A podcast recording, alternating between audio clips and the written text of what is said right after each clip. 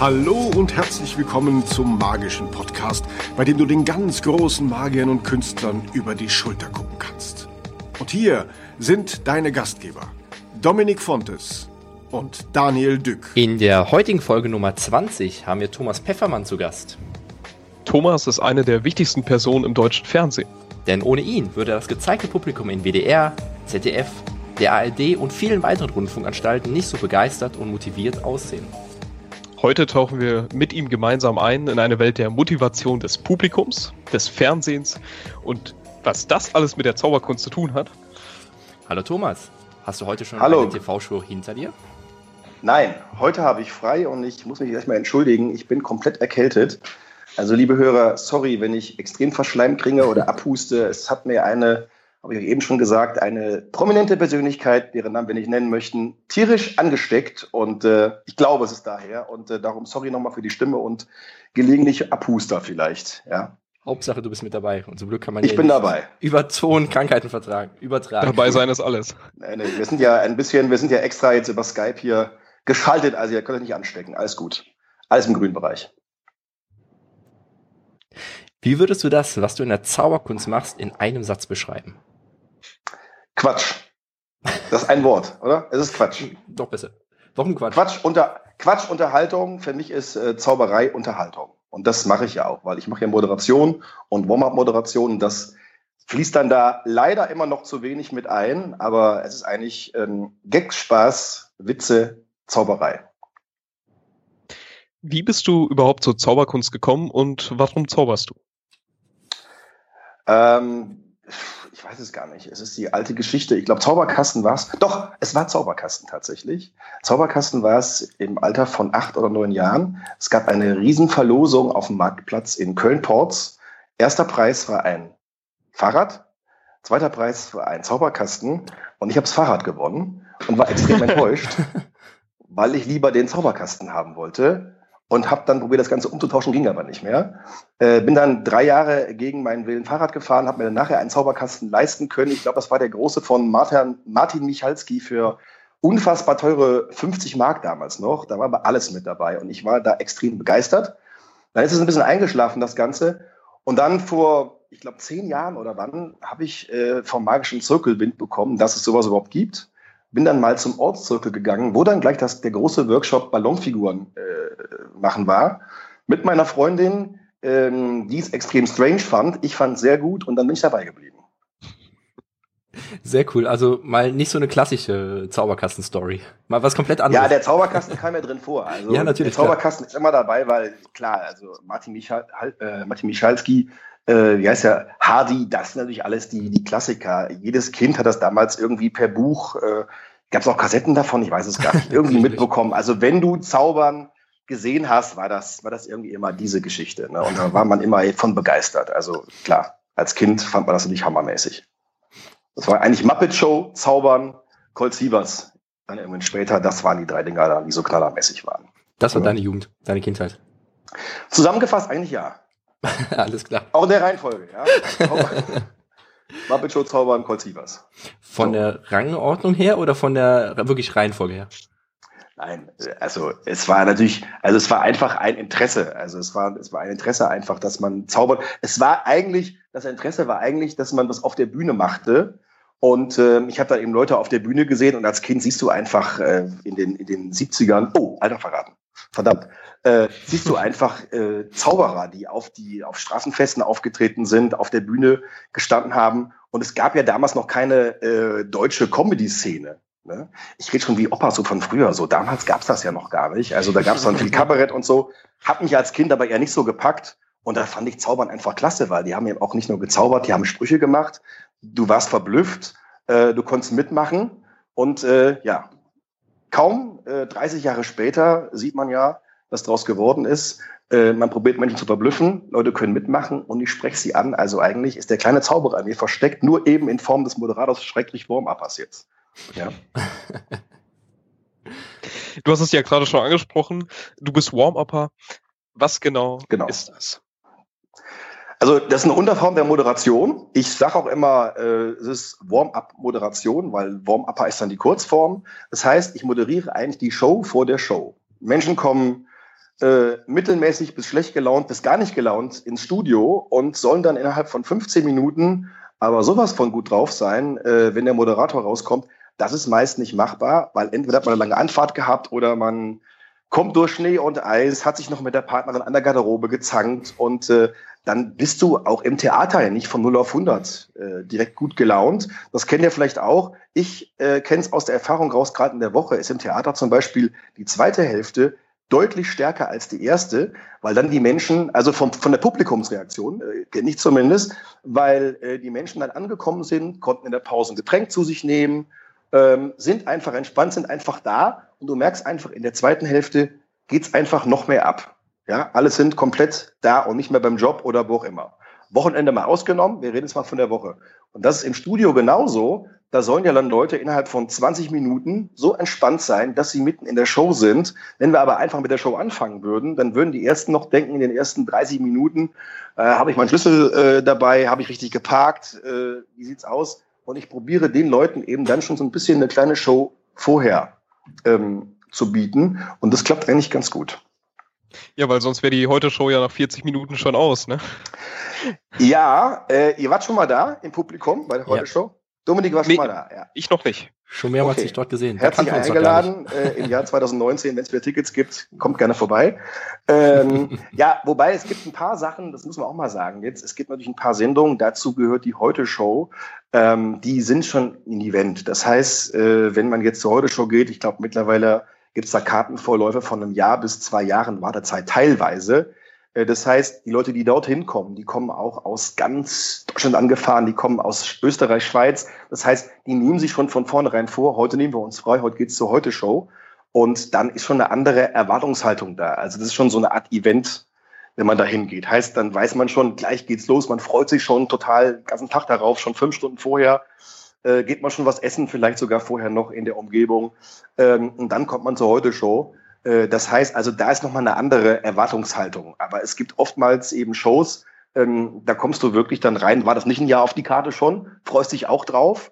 Aber gerade das in der Woche, heute Show ist ja zum Beispiel am Freitag, mit Wochenend verbunden dann. Aber wenn du dich am Mittwoch aufnimmst oder bei Günther Jauch, wo ich auch bin, bei Millionär, wer wird Millionär, das nehmen wir gerne mal montags auf. Jeder Künstler weiß das. Schwieriger Tag fürs Publikum natürlich. Wochenende war heftig.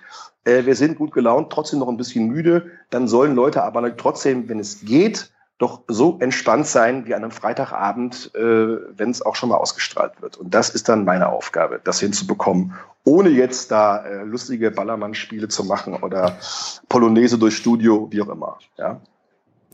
Wenn man abends vor der, vor dem Fernseher sitzt, Mhm. dann denkt man nicht unbedingt, dass es deine Position als Warm-Upper gibt. Das heißt, man Genau. sieht ja den ganz großen Star dort vorne und Ja. ein großes Publikum, aber man weiß nicht, dass du da bist, weil dich sieht man ja in der Regel nicht. Oder Ja. im besten Falle, sagen wir es mal so. Wie bist du trotzdem zum ersten Mal mit diesem Job oder mit dieser ja, Berufung in Kontakt gekommen? Ähm, ich bin, ich habe äh, mit einem Comedy-Partner haben wir ein Comedy-Duo gehabt vor äh, vor etlichen Jahren. Das hieß Kokain. Das war die Abkürzung für Komik-Kabarett im Nahbereich. Ist aus einer Kabarett-Comedy äh, entstanden in der Schule. Da haben wir das zum ersten Mal gemacht, sind damit aufgetreten. Da wurde auch schon gezaubert. Da wurden auch schon so ein paar Zauberparodien gemacht, Siegfried und Roy und so weiter, was man eben so machte damals. Und dann sind wir gesehen worden von einem Fernsehproduzenten, der damals äh, für Vox das Kochduell produzierte in, äh, in Köln-Ossendorf, eine der ersten Kochsendungen, die es gab. Hat er uns gefragt, Jungs, ihr macht so viel Blödsinn, könnt ihr euch vorstellen, das auch vor Publikum zu machen im Fernsehstudio, bevor die Show losgeht? Und da haben wir natürlich aufgrund der hohen Gage Ja gesagt, nicht wissend, was uns erwartete und sind bitter auf die Nase gefallen, weil das kam gar nicht an. Ja. Also erstmal wurde, äh, wir kamen da rein, es saßen viele ältere Menschen da, die sich auf einen schönen Nachmittag freuten im Studio. Und dann kamen wir und haben da völligen Blödsinn gemacht, Anarchie oder was wir eben so gemacht haben damals als äh, Comedians oder äh, Comedians in Anführungsstrichen. Und das fanden die überhaupt nicht lustig und war auch nicht die Aufgabe. Und da habe ich dann sehr schnell gemerkt, du kannst nicht da ein Comedy-Programm vorher abspielen, du musst dich auf die Situation einstellen, einen Teppich bereiten für den Moderator, auf das Publikum eingehen, auf die Show eingehen. Das ist eine völlig andere Nummer. Und dann hat der Comedy-Partner irgendwann gesagt, nee, das mache ich nicht mehr, das ist nicht mein Ding. Und ich bin dann übrig geblieben, mehr oder weniger, und habe es dann weiter verfolgt. Wieso sagst du, ist das so ein großer Unterschied? Also darauf bezogen, ähm, einerseits Comedy abzuspielen und auf der anderen Seite wirklich aufs Publikum eingehen. Weil beides sollte ja eigentlich lustig sein. Ja, es gibt aber auch Comedians, ähm, die machen, äh, in England zum Beispiel gibt es ganz viele Comedians, Stand-Upper, die machen Warm-up, die machen das gut. Es gibt aber genauso viele, die daran gescheitert sind, äh, weil die es irgendwie nicht, ich weiß es nicht, die haben es irgendwie nicht hinbekommen, die Mischung zu bringen, weil es ist eine Mischung aus Rampensau und Zurücknehmen. Und es gibt einige Leute, ähm, die sind dann zu sehr Rampensau. Also ist zum Beispiel, die Sendung ist zum Beispiel nicht in Ordnung, wenn das, wenn die Leute sagen würden nachher, das Warm-up war lustiger als die Sendung. Ja, oder wenn es da auch zu krass abgeht vorher, weil man muss das schon so ein bisschen austarieren, weil am Ende bereite ich ja als Warm-Upper dem Moderator, der Moderatorin den Teppich, dass er oder sie nachher rauskommt. Ähm, und äh, es gibt da wahrscheinlich einfach Menschen, die einfach sagen, ich spiele mein Programm, aber nicht aufs Publikum eingehen. Die haben dann ihre vier, fünf Sprüche, die sie im Programm machen, aber es ist eben jeder Aufzeichnungstag ist eben anders. Und wenn dann irgendwas passiert und man kann darauf nicht eingehen und den Leuten noch ein bisschen erklären, dass sie nicht nur jetzt im Warm-up Spaß haben, sondern am besten auch noch in der Sendung, ohne dass jemand Pappschilder hochhält, ja, dann ist das Warm-up eigentlich äh, misslungen muss man sagen. Also ich probiere die Leute einfach darauf vorzubereiten, noch ein paar Sachen zu erklären, möglichst ohne nachher dann Schilder hochzuhalten. Ich reiß schon mal die Arme hoch oder winke schon mal bei den Sachen, aber ich bin selten bei Produktionen oder eigentlich gar nicht mehr, äh, wo es irgendwelche blinkenden Schilder gibt. Das gab es tatsächlich früher bei RTL Samstagnacht, wenn das noch jemand kennt die legendäre Sendung mit Hugo Egon Balder, Olle Dietrich, äh, wo sie alle dabei waren. Und da gab es ein blinkendes Torschild über dem Publikum, Tor mit 4O. Das blinkte immer und darum könnt ihr euch das auf DVD auch ansehen, dass das Publikum teilweise komplett ohne, äh, ohne Sache ausrastet, einfach weil das Schild in dem Moment blinkte. Ich war auch mal da im Publikum, alle flippten extrem aus und keiner wusste warum. Ist doch gar nicht lustig jetzt. Und das probiere ich eben zu vermeiden im Warm-up. Ich probiere also das zu verstärken wenn Leute klatschen wollen, nicht wissen, darf ich jetzt? Ja, könnt ihr gerne, nehmen wir ja auf, wir sind ja Mitwirkende bei uns in der Sendung. Aber ich habe jetzt zum Beispiel keine Pappschilder oder große winkende Mickey-Maus-Hände, damit alle sehen, haha, hier, jetzt mal klatschen. Ne? Es gibt so ein paar Stellen, da gebe ich dann auch mal ein Signal vor, wenn es losgeht, wenn es aufhört, wenn man Film gelaufen ist. Ansonsten soll das Publikum Spaß haben. Und wenn sie das eben nicht haben, dann haben sie nicht Spaß. Also muss man gucken, was da passiert. Wie sieht dabei dein perfektes Warm-up aus? Perfekte Warm-up ist eigentlich, äh, ich mache so meine 20, 25 Minuten vor der Sendung und dann geht's los und dann läuft die Sendung eigentlich auch durch. Äh, das ist das Ideale. Natürlich ist oftmals so, dass in der Sendung umgebaut werden muss. Ähm, dann ist es für mich auch sehr schön, wenn ich ein bisschen Zeit habe. Also blöd ist, wenn jetzt es zehn Abbrüche gibt, die immer nur dauern zwei Minuten, ja, weil dann ist der Flow der Show unterbrochen. Man kann auch mit den Leuten nicht viel machen, man kann nicht äh, irgendwas, irgendwelche Gags machen oder mit Kleinigkeiten vielleicht sogar was zaubern. Das geht dann nicht. Und dann ist einfach immer nur unterbrochen wie beim Film und das ist dann blöd. Und dann kommt man aus dem Flow raus einfach. Aber ideal ist einfach, ich mache meine vor der Show, meine, meine die Show vor der Show, 25 Minuten. Dann beginnt die Show, wie es bei der Heute Show eigentlich ist. Der Moderator kommt im besten Fall nochmal mit raus, man macht da was zusammen, nochmal ein paar Minuten und dann geht's los. Das ist eigentlich die beste Sache fürs Publikum wie Live on Tape. Und ich bin ja großer Freund äh, der, der, der Live on Tape oder Live-Sendungen, weil einfach da Sachen passieren, die teilweise lustiger als die Sendung sind und ist. Es gibt aber natürlich beim heutigen Fernsehen gerade äh, einige Sendungen, da werden die Sachen dann rausgenommen, dass nachher alles sehr, sehr glatt und sehr, sehr perfekt aussieht. Das finde ich gar nicht so klasse. Also ich finde es besser, wenn Leute merken, aha, der verspricht sich auch mal, verspricht sich auch mal, da passiert irgendwas, eine Kulisse fällt um. Das finde ich viel spektakulärer, als dann alles auf Hochglanz zu sehen. Wie kann man denn so genau, sagen wir jetzt mal, die ersten 20 bis 25 Minuten bei dir vorstellen? Du begrüßt das Publikum, sagst Hallo und wie geht's dann weiter? Ich begrüße das Publikum, sag Hallo, guck dann, wer ist im Publikum da und das hat eben im Kabarettprogramm, dann Comedy-Programm nichts zu tun. Machen wir den Leuten ein bisschen Talk und dann ist, dann gibt's natürlich ein paar Sachen, die macht man immer, man erklärt, man muss erklären, die Notausgänge, man nimmt vielleicht zwei, drei Abläuse auf mit den Leuten, die man vielleicht nachher in die fertige Show reinschneiden kann, je nach Sendung, bei einer Live-Sendung logischerweise nicht.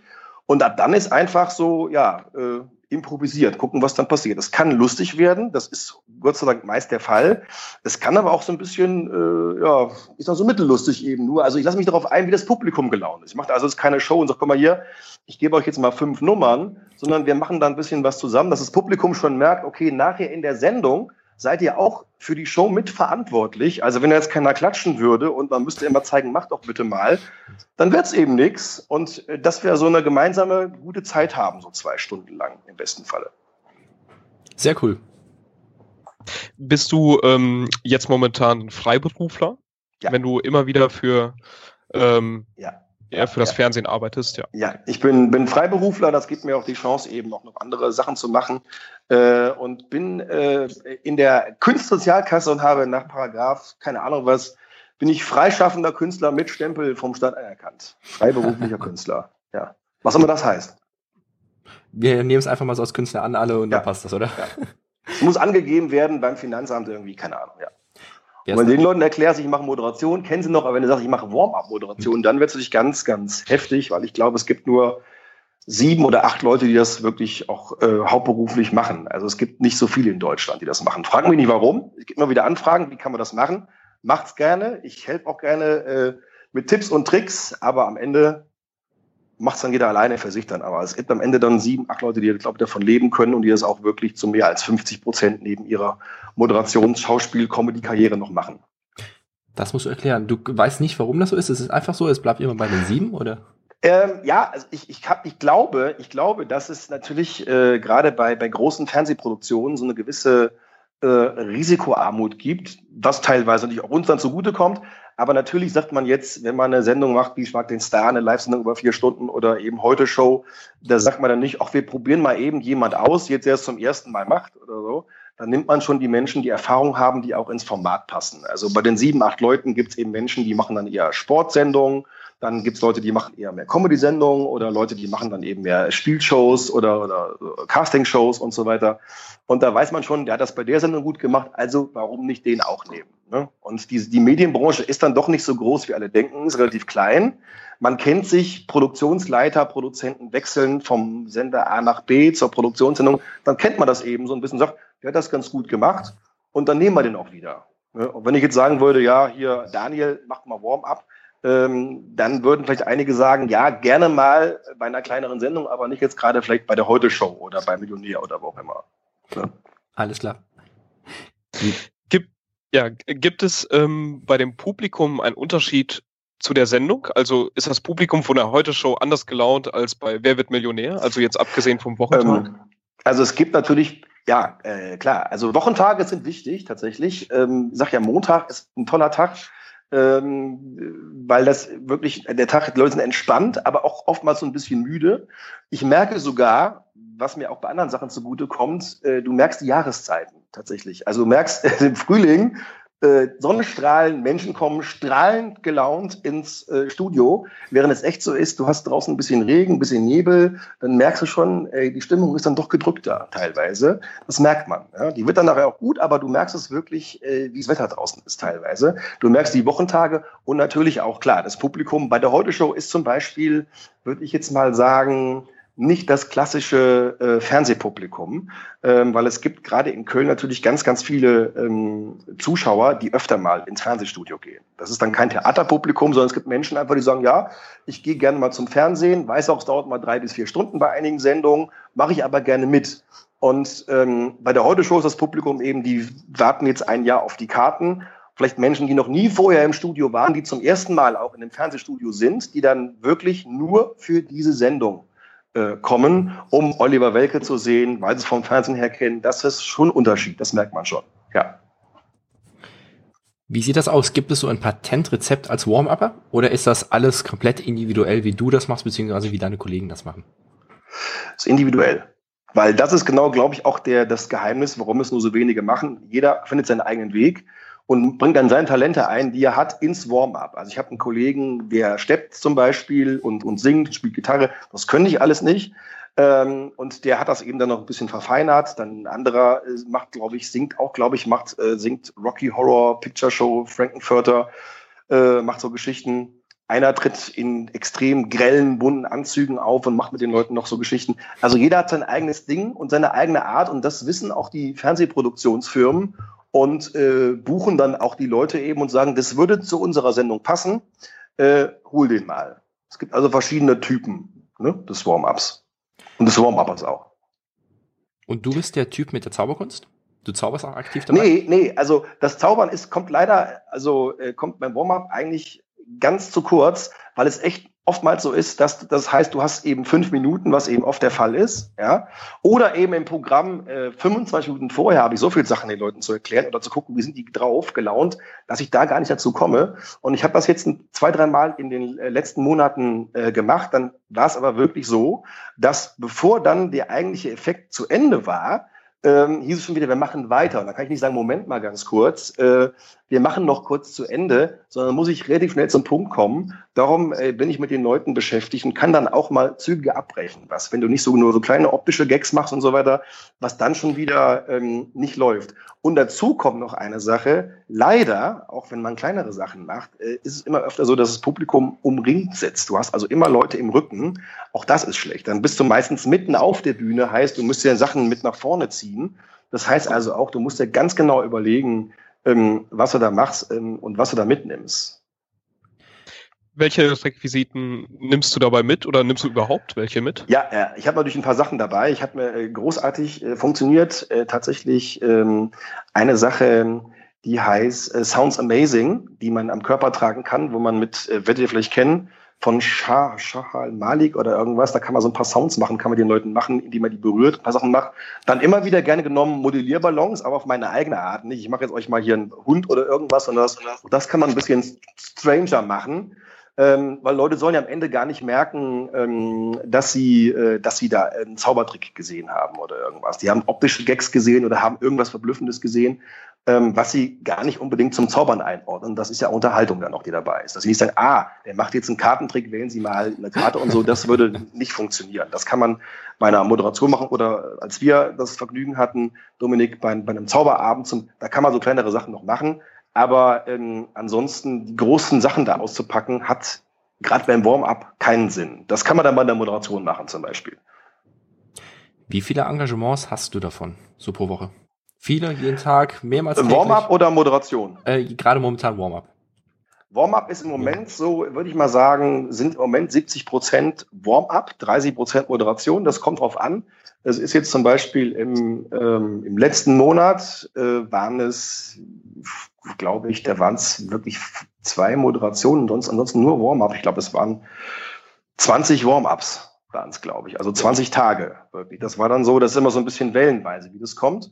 Dann ist natürlich im Sommer ein bisschen weniger, ähm, weil dann einfach Sommerpause ist. Und es gibt einfach so, so heftige Monate. Also die ist dann wirklich immer März, dieses ist März, Februar, März, September, Oktober, November, Dezember wird dann schon wieder ein bisschen ruhiger. Januar ist auch meist was ruhiger, je nachdem. Ja. Was war bisher dein größtes Publikum? Das größte Publikum waren, glaube ich, jetzt muss ich kurz überlegen, ich glaube, das war Schalke Arena äh, vor ein paar Jahren, Arena auf Schalke. Äh, das erste oder die erste oder zweite äh, TV Total Stocker Crash Challenge mit Stefan Raab damals noch. Das war schon heftig. Wie geht man mit so einem Publikum um? Ja, ja, leider, äh, wie Mario Barth bei, bei der Comedy, äh, da kann man jetzt auch, da halt's ja unheimlich äh, und äh, du machst ja alles ein bisschen langsamer weil du ja einfach um dich rum 50.000 Menschen hast, die dann auch richtig abgehen und, und Party machen. Da kann man jetzt nicht ein Heute-Show-Warm-up machen. Das würde natürlich dann, äh, dann nach hinten losgehen. Da wird dann einfach Party gemacht, gefeiert und natürlich Hände nach oben und Ole und äh, mit einem mit einem Stockcar rumfahren, einmal um die Arena rum und dann Laola und so. Das ist auch das, was du in der, in machen kannst. Ne? Also oder eben im besten Fall nochmal mit der Kamera aufnehmen lassen, auf den Videowürfel schneiden, dann irgendwie mit Menschen noch im Publikum was machen, dann irgendeine Aktion machen, spontan, was da den Leuten los ist. Ne? Aber das ist dann schon, ja, ist ordentlich, hat Spaß gemacht auf jeden Fall. Was ist das Coolste im Studio? Irgendwas, was man vielleicht so als ja nicht Eingeweihter nicht mitbekommt. Gibt es da irgendwas? Ja, das kommt auf die Sendung an. Also das, das ist äh, verschieden, von Sendung zu Sendung verschieden. Das Coolste im Studio ist eigentlich ähm, für mich, wenn ich mit den Leuten im Warm-up was mache und dann ja auf Leute auch zugehe und ich merke, jemand, der am Anfang so ein bisschen schüchtern ist, der dann da, der dann eine Riesenshow abzieht. Das werdet ihr auch kennen von der Bühne. Du hast ja so, du hast Helfer auf der Bühne oder Leute, die dann auch mal nach vorne geholt werden, worauf ich auch immer darauf achte, dass da niemand bloßgestellt wird oder jetzt irgendwie Witze auf Kosten des Zuschauers, weil es sind ja Gäste und ich möchte die Gäste auch wie Gäste behandeln. Das heißt also, in dem Moment, wo ich jemand nach vorne hole, ein Interview mit dem was mache, ähm, sollte der auch entsprechenderweise gut davonkommen und gut dastehen. Und wenn ich dann merke, natürlich, der, ich habe da jemand, der am Anfang noch so ein bisschen schüchtern ist, zurückhaltend, der aber auf einer Augenhöhe mit mir ist und der dann nachher vielleicht eine mega Show abzieht und alle, das Publikum geht tierisch ab, bevor die Show schon losgeht. Und ich denke mir, super, da haben wir beide, haben wir eine gute Show abgeliefert, das ist klasse. Und wenn du einfach auch merkst, wenn du einfach merkst, wie man mit Unterhaltung die Menschen, die vorher noch was reserviert waren, auch und dann eben reinkamen und eben vielleicht Garderobenstress hatten oder Anfahrtstress, Staustress, wenn die einfach das vergessen haben und dann mit Beginn der Sendung wirklich gut gelaunt sind. Und eben nicht, weil da jemand sagt, jetzt bitte klatschen, jetzt macht mal so, sondern weil die wirklich gut drauf sind. Und das dann ohne Alkohol, ohne Drogen, ohne Schilder geschafft worden ist, im besten Fall mit meiner Mithilfe, fantastisch. Dann kann man sich auf die Schulter klopfen, oder? Dann kann man sagen, der Job ist erfüllt. Mission erfüllt, genau. Cool. Spielt die Sprache dabei eine wichtige Rolle? Ich meine, hauptsächlich äh, sind es ja ähm, Menschen, die Deutsch verstehen, aber wenn jetzt zum Beispiel jemand dort ist, der nur Englisch versteht, ähm, gehen die einfach Dann damit. wird mit meinen extrem krassen Englischkenntnissen auch gerne mal was auf Englisch gemacht. Ich gibt, es gibt, glaube ich, sogar ähm, einen Warm-Up bei Jan Böhmermann, ist, glaube ich, Engländer, der macht, glaube ich, das Warm-Up auf Englisch bei Neo Magazin Royal äh, wo wir da alle das, das die Sprache dann verstehen, logischerweise, die Menschen, die dann da sind. Ähm, ich habe das schon mal gemacht ähm, bei Uri Geller, äh, wo dann die zweite Staffel von The Next Uri Geller ist aufgenommen worden in Holland und da waren dann die Hälfte des Publikums Holländer, von denen mal vorher gesagt worden ist, die können aber alle Deutsch und Holländer können ja oftmals gut Deutsch. Die da waren, konnten aber überhaupt kein Deutsch, die Hälfte. Und das war dann schon lustig, aber dadurch ergeben sich auch dann Situationen. Es waren also ein paar Deutsche da, ein paar Holländer und dann haben wir da irgendwas gemacht? Ich weiß gar nicht mehr was, aber das sind auch dann Situationen, wo ich dann weg vom Text gehe, den ich ja so gesehen nicht habe, und dann mit den Leuten spontan was mache. Da haben wir uns irgendwie hand- und fußmäßig da verständigt irgendwie und dann sind wir auf Kleinigkeiten eingegangen, auf die Sprache, auf, auf, auf Worte oder auf, auf Redewendungen. Und das war dann wirklich lustig. Das war natürlich kein normales Warm-up mehr, aber es war schon vorher. War schon vorher lustig, ja. War das dann ein bisschen wie ein Echo-Lachen, sodass die Deutschen den Holländern den Witz erklärt haben und dann noch ein zweites Mal gelacht haben? Ich weiß gar nicht, worüber gelacht worden ist. Über, über, über die Deutschen oder, oder mit den Deutschen oder ich weiß es gar nicht mehr. Ich glaube, ich habe Holländer und Deutsche zusammen auf die Bühne gebracht und die haben sich dann irgendwie probiert, erklär dem mal, erklär dem, erklär dem Deutschen jetzt mal, dem Holländer mal, was jetzt gleich gemacht werden muss. Und ich weiß es gar nicht. Ist schon länger her. Äh, was natürlich ein bisschen äh, merkwürdig war danach, war natürlich, dass ja die Mentalisten, die auf der Bühne waren, natürlich auch alles in Deutsch gemacht haben. Und ich bin mir nicht ganz sicher, ob die erstaunten Gesichter des Publikums, die teilweise gezeigt worden sind, aufgrund der, der äh, Zauberkunststücke waren oder aufgrund des Nichtverstehens äh, der Erklärung, der, der, der Sachen, die gemacht worden sind. Das hat man also teilweise gesehen, ich habe keine Ahnung, also was, wie das da war. Aber es ist eben, war glaube ich Hilversum, war es glaube ich, und äh, sind dann die Menschen mit dem Bus angefahren gekommen, auch, auch Fans von Uri Geller, aber eben nicht 600 Leute, sondern eben maximal die Hälfte. Und dann kam der Rest eben aus den ungrenzenden Örtchen, die da waren. Und die hatten so gar keine Ahnung mal. Weder von Englisch noch von Deutsch, was, was, was äh, selten der Fall ist in Holland, wo ich jetzt zumindest war. Aber ja, hatten aber einen schönen Abend, kam auch dann noch mal nächste Woche wieder, lustigerweise. Und dann kannte man sich auch schon ein bisschen, ja, haben wir irgendwie kommuniziert, wie auch immer. Was war das Verrückteste, was du je einmal dabei mitgemacht hast? War es das oder war es was anderes? Ich äh, weiß es nicht mehr. Also ich, es gibt, äh, sagen immer die Künstler, es gibt so viele verrückte Geschichten, die man erzählen kann. Ich habe noch gar nicht, glaube ich, so verrückte Sachen mitgemacht. Also es war, ich bin ja immer aufs Schlimmste eingestellt. Also als Warm-Upper bin ich ja immer aufs Schlimmste eingestellt. Und das kommt mir immer zugute, wenn du eine Messemoderation machst, Leute zu mir sagen, können Sie sich vorstellen, wir haben da in der Moderation, in der Gala haben wir einen Umbau jetzt, äh, könnten Sie überbrücken fünf Minuten? Das ist natürlich für mich das täglich Brot bei einem Warm-up, wenn du was machst. Äh, das heißt, Chaos bin ich eigentlich gewohnt, ähm, äh, wenn, wenn da was passiert. Also von daher wüsste ich es gar nicht. Also wenn es verrückte Sachen passieren, jemand geht raus in der Sendung, Moderatoren reißt die Hose, irgendwie äh, die Videowand fällt aus, überbrückt mal 50 Minuten, dann äh, passieren da Sachen, äh, Heiratsanträge, die im Publikum äh, gemacht werden, teilweise auch auf mein, auf mein Forcieren hin.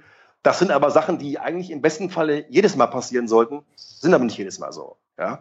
Also kann ich jetzt gar nicht sagen. Mir, fällt, mir ist jetzt keine Sache äh, hängen geblieben, die extrem schrecklich war oder so lustig, dass ich dachte, das muss ich die nächsten Male erzählen. Es gibt eben große Warm-ups eben, wo du echt gesagt hast, wie jetzt äh, Oberhausen oder äh, nicht Oberhausen, ähm, Schalke Arena, du sagst, wow, das war schon publikummäßig das Krasseste, wenn du da rumfährst mit so einem Stockcar und Wings und so weiter und so fort und äh, die ganze Halle macht mit. Das war schon für mich jetzt ein tolles Erlebnis. Äh, ansonsten hätte ich da jetzt keine Geschichte, ähm, die ich jetzt da rausgreifen könnte. Skandale, die gibt's natürlich. Erzähl. Ohne erzähl. Ende.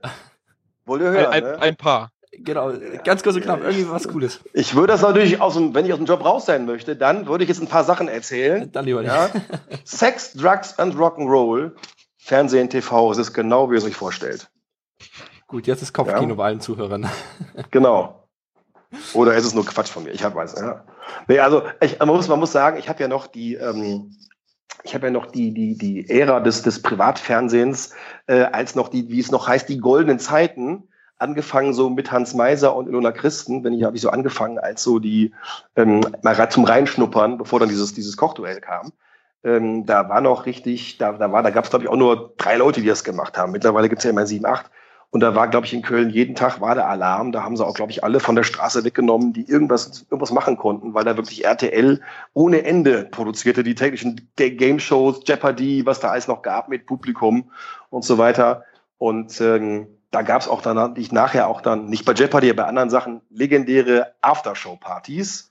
Mittlerweile ist ja alles etwas kleiner geworden, etwas äh, kostenreduzierter äh, und entsprechenderweise auch wirklich etwas ähm, solider. Ne? Also die krassen Sachen sind wahrscheinlich vor, vor 20 Jahren passiert.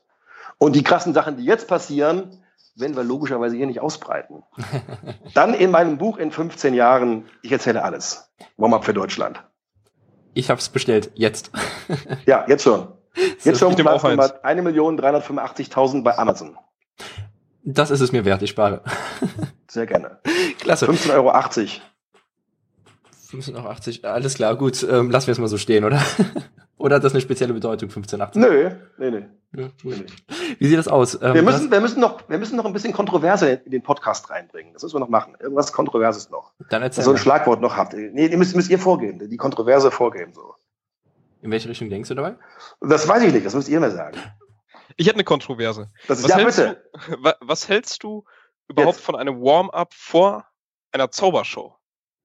Ähm, Wow. Ja, Uri Geller war ja schon, also in, in, war ja schon eigentlich Naja, aber es Zaubershow. war ja eine TV-Show. Ich spreche jetzt von einer wirklichen Zaubershow, wo äh, die nicht unbedingt aufgezeichnet wird. Ähm, ich muss mir mal überlegen, ob ich das schon mal gemacht habe. Ich habe mir oft gedacht, wenn ich jetzt äh, in, in äh, Veranstaltungen war, ich glaube das letzte Mal bei Hans Klocks in der, in der Lanxess Arena noch, habe ich mir noch gedacht, da wäre ein Warm-up oder einfach ein, eine Show vor der Show nicht schlecht gewesen, denn es gibt ja ein paar Künstler, die, die touren und dann siehst du nur, bei Copperfield, als ich da war zum Beispiel vor ein paar Jahren, lief ja stundenlang nur ein Video, äh, welche Preise er alle abgeräumt hat.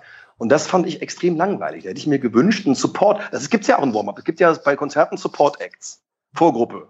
So, die ähm, räumen mal ab, mal schreien alle Bu, gehen nach Hause. Äh, ich glaube, wenn das eine große Show ist, ähm, in der Halle ist ein Warm-up gut. Meinst du, meint er jetzt auch vom, vom selben Künstler oder meinst du das äh, jetzt von einem Extra-Künstler? Also meinst du einen Sowohl Künstler, der ein. Warm-up? Sowohl als auch. Ähm, ich finde es, ähm, ich habe das ja ein bisschen bei unserer, bei unserem Zauberabend, habe ich das ja ein bisschen gemacht, wo Dominik aufgetreten ist mit den Leuten, hab's aber nicht so als Warm-up verkauft. Ich bin einfach vor den Vorhang getreten, bevor es losging und habe mal geguckt, auch für die Künstler der Bühne, wie ist denn die Stimmung so? Also wie geht's denn hier ab? Und den Leuten ruhig gesagt, Leute, wenn ihr Bock habt, macht ruhig Party. Ähm, könnt ihr machen, alles klar. Wer ist so hier? Auch schon mal abgecheckt, wen könnte man nachher auf die Bühne holen, weil ja dann doch oft Leute auf die Bühne geholt worden sind, die ausgeholfen haben als, als Sache. Das finde ich mal nicht schlecht, äh, bevor man dann in die, gerade in die Kunststücke reingeht, dass man mal so weiß, was passiert. Natürlich, wenn man jetzt ein Programm hat als Künstler, ähm, ist das eigentlich, ist es eigentlich erübrigt, dass sich das Ganze, weil du ja mit dem Publikum den ersten zehn Minuten im besten Falle warm wirst. Ja, bei aber einer großen Show, gerade von amerikanischen Künstlern, finde ich es gar nicht schlecht, wenn dann jemand äh, äh, Regionales kommt und mit den Leuten mal so ein bisschen was macht, natürlich passen. Nicht so, hey, ihr könnt klatschen, hey, ho, yeah, yo. Ne? Ich habe es auch bei Cirque du Soleil gesehen, glaube ich, wo da irgendwo, nee, war das Cirque du Soleil? Nein, nein, nein, es war bei Pink, genau, bei Pink, beim Konzert der Sängerin Pink, ist da jemand vom Cirque du Soleil rumgelaufen, so, so ein Clown. Das war so, war okay, aber Publikum hatte Spaß. Ich fand es okay, Publikum hatte auf jeden Fall Spaß und die ging schon mal tierisch ab. Ja, hat es auch dann nachher Pink leichter gemacht, als sie auf die Bühne kam. Das finde ich immer, das, also das finde ich, das finde ich okay. Also einfach eine, eine persönliche Ansprache an die Leute, kurze Begrüßung, wenn der Künstler nicht so nahbar ist. Natürlich, wenn du im kleinen Theater bist, dann brauchst du kein Warm-up zu machen. Dann machst du ja eigentlich mit den ersten Kunststücken das Warm-up schon. Im besten Falle kenne ich dann die Zuschauer nach zwei Stunden Soloprogramm, kennen die dich und lernen dich mal so kennen oder wissen auch im besten Falle, wo sie hingehen, ja, ja, wenn sie was gelesen haben über dich. Also Warm-up im Kleinkunstbereich finde ich nicht unbedingt passend. Wenn es eine Arena-Produktion ist, dann könnte ich mir das durchaus vorstellen. Es sei denn, du gehst jetzt zu den Ehrlich Brothers, die ja äh, das mit den Leuten eh viel machen, die auch dann aus dem, wo kommen die aus dem Pott, wo kommen die Jungs her oder sind das, kommt das, sind das äh, auf jeden Fall, du hast, du merkst, du merkst, die sind an dir ran. Ja, du merkst, die sind an dir dran und das ist in Ordnung. Und wenn aber jetzt Copperfield zum oder Hans Klock auch zum Beispiel kommt oder so, das, das hätte ich gar nicht schlecht gefunden. Weil da war, da ist für mich der Funke nie so übergesprungen oder hat lange gebraucht. Da hätte ich es eben gut gefunden, wenn da jemand mit den Leuten was macht, die ein bisschen drauf einstellt ähm, und die einfach so begrüßt so ein bisschen. Ne? Gleich ist hier der und der und man ein bisschen guckt, wie das Publikum so drauf ist. Ja, das hätte ich nicht schlecht gefunden. Hm? Jetzt sind wir hier in einem Zauberpodcast. Lass uns noch die ja. letzten paar Minütchen auch noch über deine Zauberkarriere bitte, sprechen. Bitte, bitte, Wie bitte. aktiv bist du ausschließlich in der Zauberkunst? Das ist nicht Moderation, Warm-up, sondern ausschließlich Zauberkunst. Genau, also ausschließlich Zaubern bin ich im äh, bin ich zweiter Vorsitzender des Ortszirkels Köln. Äh, bin ich gewählt worden, weil wir den nochmal neu aufgestellt haben jetzt. Ähm, aktiv, äh, sammelmäßig komplett dabei. Äh, auch gucken, was, was geht so ab, weil ich eben viele Sachen mir aus den Zaubergeschichten, aus Unterhaltung auch gerade für meine Comedy-Sachen oder fürs Warm-Up für abgucke, aus Genie, Magic, was gibt's da Neues, was kann man für kleine Gags, auch größere Gags machen, ähm, welche men mentalen Sachen kann man nehmen, vorhersagen, die dann nachher als Special Effekt so also eingeflochten werden, auch bei einer Firmengeschichte. Da bin ich sehr aktiv. Also ich würde mal sagen, in, in Messemoderationen fließt fließt immer mindestens 20, 30 Prozent Zauberei mit ein, in kleineren oder größeren Sachen. Beim Warm-up seltener, wenn ganz kleine Sachen und natürlich äh, hobbymäßig äh, begeistert natürlich auch. Ja. Unter anderem Abonnent des magischen Podcastes von Daniel Dominik, den ich hier nur wärmstens... Das ist natürlich Pflicht. Nee, das ist aber wirklich, dass ich wärmstens empfehlen kann, weil ich weiß ja, es, ich weiß es ja selber, Ihr kennt vielleicht noch die großartige, äh, von mir nur als großartig, von dem nicht, vom Rest nicht so als großartig empfundene YouTube-Show, die Zauberkläuse üben Kritik. Das gab's mal mit dem Kollegen Christopher Köhler hm. und äh, Zauberer Mickey Michael Horn. Da haben wir uns mal Produkte zum Anlass genommen und die ein bisschen bewertet, mal das auch mal gemacht. Würde ich gern wieder machen, ist aber gerade die Zeit ein bisschen knapp für die ganze Sache. Das also auch gemacht. Also heißt, privat äh, viel Beschäftigung mit Zauberei, dann bleiben davon noch 20 Prozent übrig, die man für einen Job nehmen kann. Ähm, und mich interessiert natürlich vor allen Dingen aber auch bei den, äh, an den Zauberern noch nicht mal so sehr die Trickhandlung, sondern alle großen Zauberer waren natürlich auch große Unterhalter. Ja? Weiß, weiß man ja, dass man das Kunststück von Copperfield natürlich nehmen kann und trotzdem ist man nicht in Copperfield, weil die Erfahrung fehlt, das Team, die Bühnenerfahrung einfach und die Persönlichkeit auch oftmals.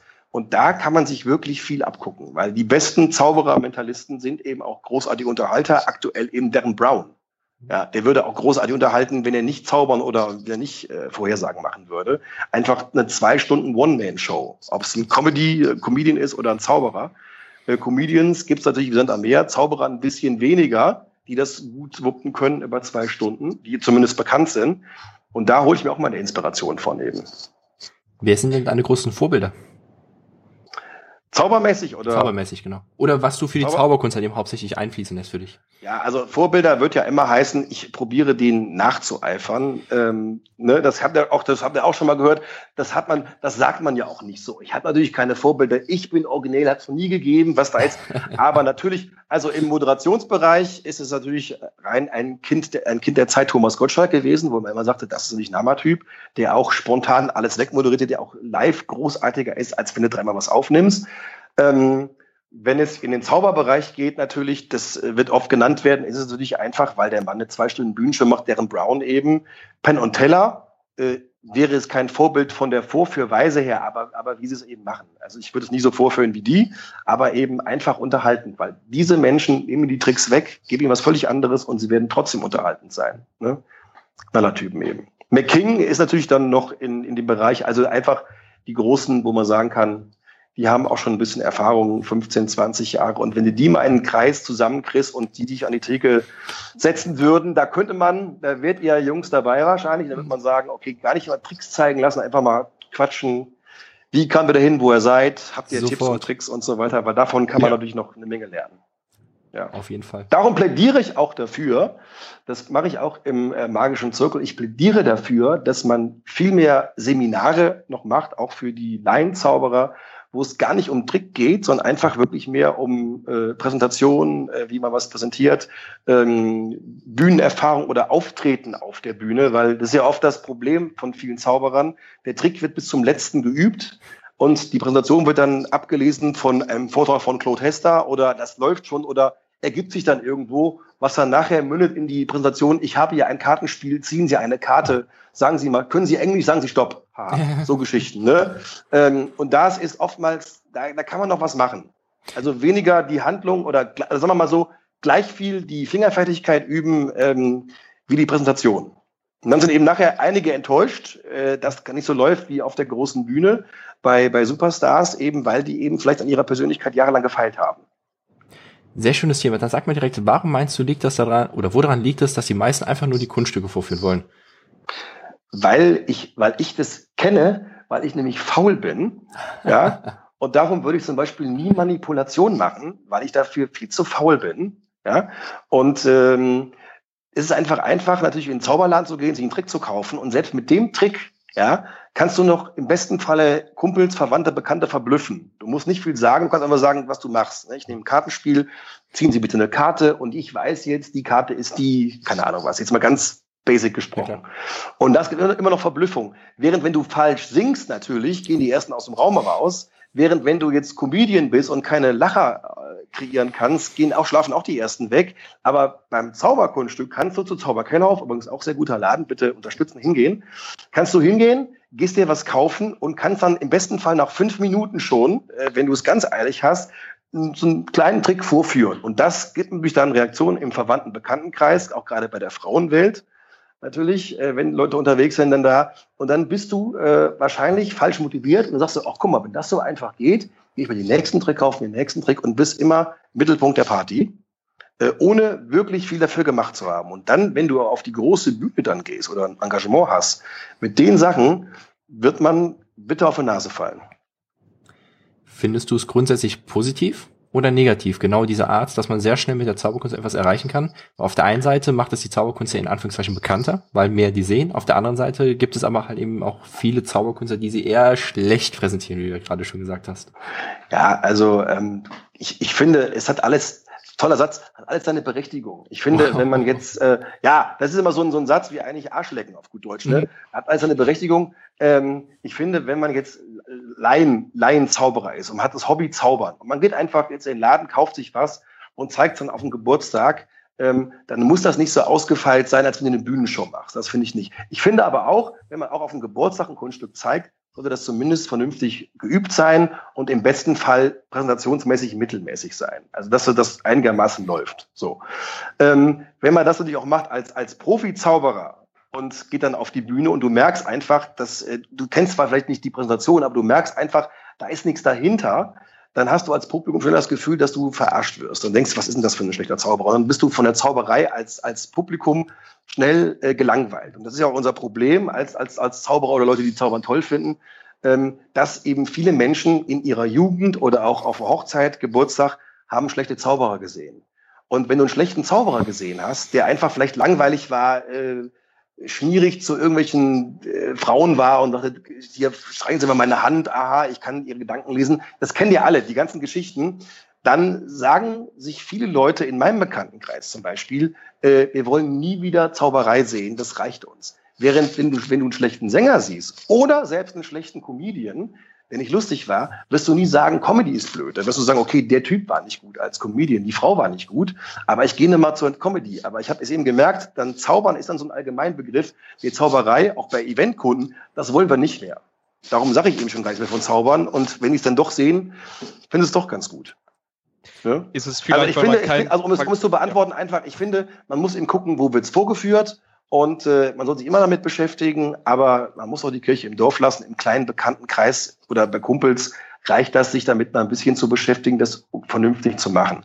Aber sollte überall, sollte auch beim Hobby, sollte so ein bisschen Herzblut drinstecken. Nicht nur so, der schnelle Trick. Ich habe keine Lust an Zaubern, ich kaufe immer was, ich will jetzt jemand beeindrucken. Das ist blöd. Also man sollte das schon eine Leidenschaft dafür haben. Ja. Ist es vielleicht, dass man dabei nicht unbedingt einen Vergleich hat, wenn die Leute einmal einen Zauberkünstler gesehen haben, dass sie sagen, der war nicht gut, ich will nie wieder einen. Wobei man bei einem Sänger ganz viele Vergleiche hat, weil man das ständig im Radio hört. Hast du recht. Das war bestimmt bisher so, weil die Zauberei war ja bis vor drei, vier Jahren, habe ich Leuten gesagt, ich zaubere auch in der Moderation oder was. Sagen die, ja, komm, hier 80er. 80er, mein Freund. Jetzt können wir sich die Ehrlich Brothers und äh, jedes Kind, die Zauberer sagen, sagen Ehrlich Brothers jetzt, obwohl, die, äh, ne, obwohl noch andere viel länger unterwegs waren. Und mittlerweile hat das eben nicht mehr diesen Anschein von Kindergeburtstag, was ja früher immer so war, ach, ihr zaubert. Wir haben ja mit, Kollegen so eine, eine Mixshow gemacht, nichts als Tricks, vor ein paar Jahren. Und dann hieß es immer, wenn man das Leuten angeboten haben, Theatern, ja, aber nachmittags machen wir keine Vorstellungen, da kommen, wir wollen die Kinder nicht im Publikum, wir sind erwachsenes Kabarett oder so. Und dann muss man Leute erstmal sagen, Leute, das ist für Erwachsene, hat auch mit Kinderzauberei nichts zu tun, das, das machen andere Leute, machen wir nicht. Das war immer schon so, Zaubern gleich Kinderzauberei. Und mittlerweile gibt's halt die Jungs hier, Ehrlich Brothers, Nikolai Friedrich, Tommy Tenne, Amelie, die jetzt auf Tour gehen. Und die sind ja jetzt schon die Vorreiter, die auch das größere Publikum erreichen, durch Fernsehpräsenz auch. Und ich hoffe, dass man dann sieht, dass es große Nuancen gibt bei Zauberkünstlern, große Sparten. Und dass man dann sagt, okay, ich fand die nicht gut, aber den finde ich besser. Ich hoffe, das ändert sich mittlerweile, wie das in England ja zum Beispiel, USA schon lange so ist. Ne? Nur hier war es bisher eben so. Ein Zauberer gesehen, oh Gott, nie mehr wieder. Das, aber es gibt ja auch viele schlimme. Da kennt ihr ja auch ein paar.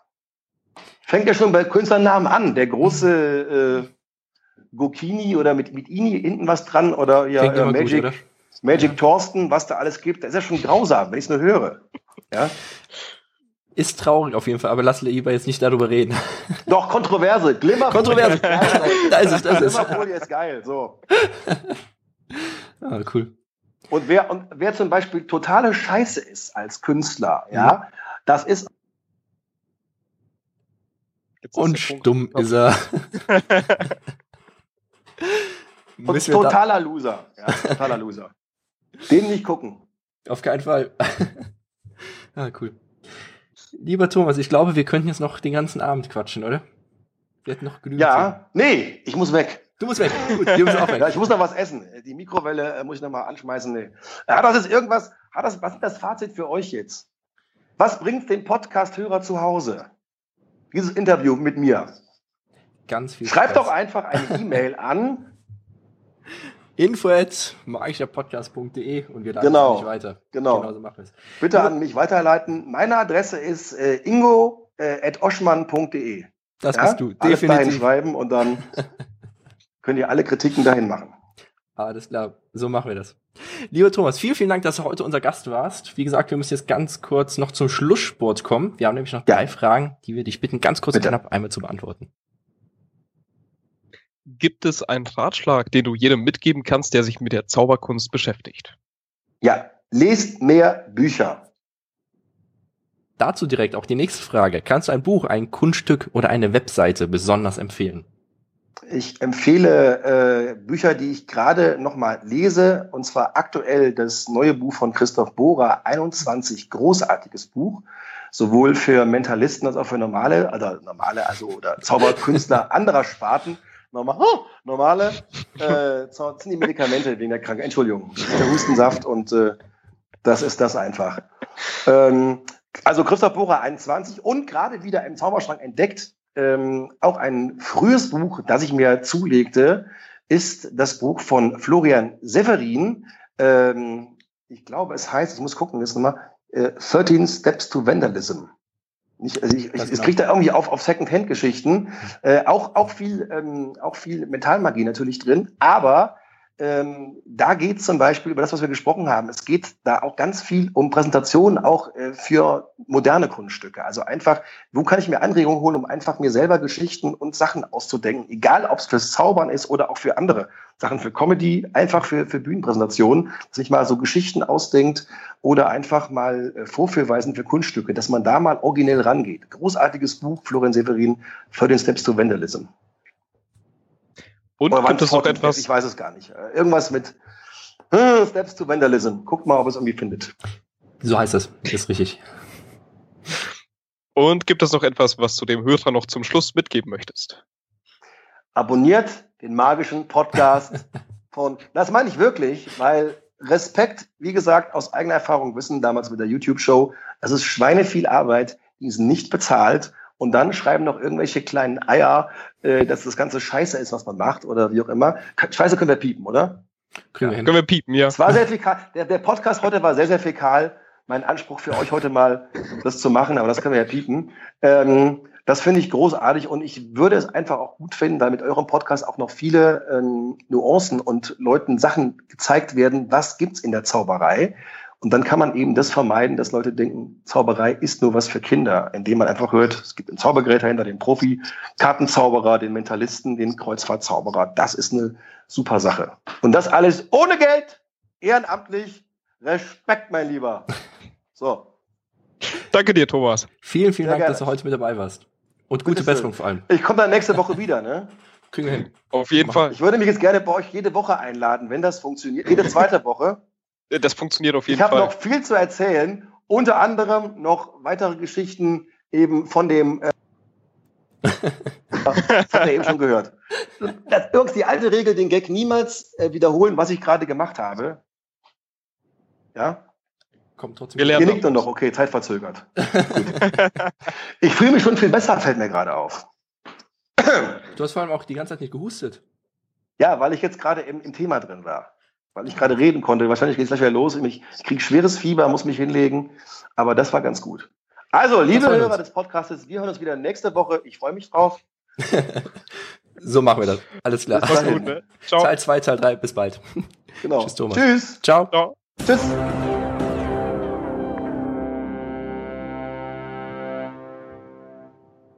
Das war's mit unserem heutigen Podcast. Vielen Dank, dass du bis jetzt zugehört hast. Unser Zitat der Folge kommt von Konfuzius. Er sagte einmal, Das Gesicht eines Menschen erkennst du bei Licht, sein Charakter im Dunkeln. Wenn es dir gefallen hat, freuen wir uns über deine Empfehlung an deine Freunde und über eine 5-Sterne-Bewertung bei iTunes. Denn das Beste, was du für uns tun kannst, ist eine Empfehlung an andere. Und je mehr positive Bewertungen wir auf iTunes haben, desto mehr werden diesen Podcast finden und umso mehr werden an den Infos, die wir für euch zusammenstellen, teilhaben können. Wenn du Vorschläge für weitere Interviewpartner hast oder Anregungen im Allgemeinen, freuen wir uns auch über deine persönliche Nachricht auf Facebook, per Mail oder beim Besuch auf unserer Webseite. Du findest uns unter facebook.com-magischer Podcast und unter magischerpodcast.de.